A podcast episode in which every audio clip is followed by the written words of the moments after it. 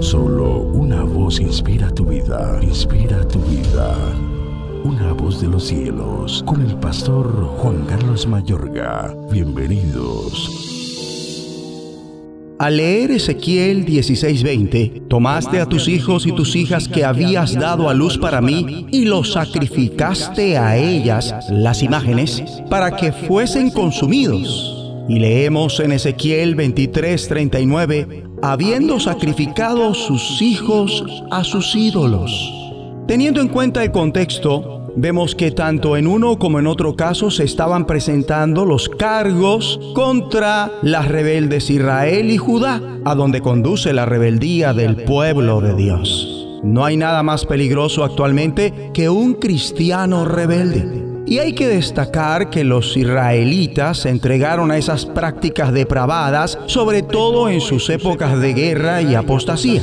Y esto nos enseña que un cristiano conflictivo y apóstata puede llegar muy lejos en su depravación. Cuidado, no te vuelvas conflictivo y apóstata. Y cabe resaltar que son estos los tiempos donde se ve como ciertos cristianos son dados al conflicto y están entrando en apostasía. Pues puede verse como supuestos creyentes están optando por desafiar sus propias congregaciones y a las autoridades puestas sobre ellas se ve tanto una rebelión descarada como una amigable, es decir, que finge sumisión pero que al final no obedece. En consecuencia, abandonan la fe del tipo de Dios aunque ellos digan que no, o en su defecto abusan de ella. Y esto es algo que se está dando en muchos creyentes por todo el mundo. Son cada vez más los creyentes que se están separando y alejando de la congregación donde Dios los plantó, alegando que no quieren seguir estancados, que hay supuestos errores y carencias o que no están siendo alimentados,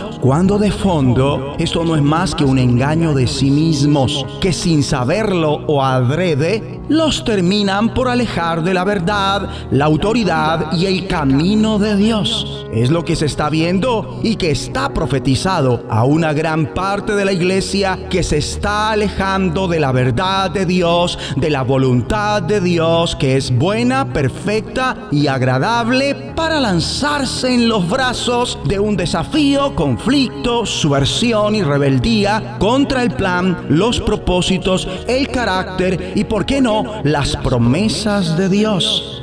Es que estamos en un tiempo donde la gente de nuestras iglesias como nunca se encuentran apostatando a una escala nunca antes vista y se está incrementando esto en la medida que nos vamos acercando al final de los tiempos. Personas que estaban en la comunidad creyente que se apartarán, separarán y alejarán de la verdad de Dios. Se ven iglesias completas abrazando la visión del mundo en vez de la bíblica y quienes permanezcamos comprometidos con la fidelidad de las escrituras, defendiendo la verdad, es decir, la suma de su palabra, seremos aislados, marginados y ciertamente perseguidos. Esto ya empezó y va a empeorar. Y esto sobre todo porque no se está entendiendo la necesidad que tenemos de una dependencia absoluta de Dios en Cristo, que en Él hay que descansar, confiar, creer y depender. Y por la carencia de este entendimiento, en la medida que nos acercamos a los últimos días, vemos supuestos hermanos en la fe, de repente alegando, sea de forma implícita o explícita,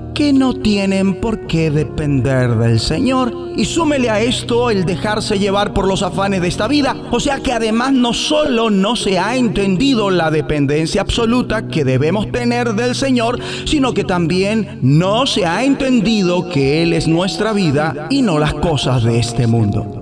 Entonces, por la guerra y las apostasías, el pueblo de Dios en tiempos del profeta Ezequiel llevó a cabo los sacrificios humanos que estaban prohibidos y fueron enérgicamente condenados por Dios en todas las épocas de la historia del pueblo de Israel, desde Génesis hasta Malaquías es que no hay nadie más obstinado en hacer lo que Dios prohíbe que un creyente que entra en conflicto y apostasía con daño colateral en los de su casa.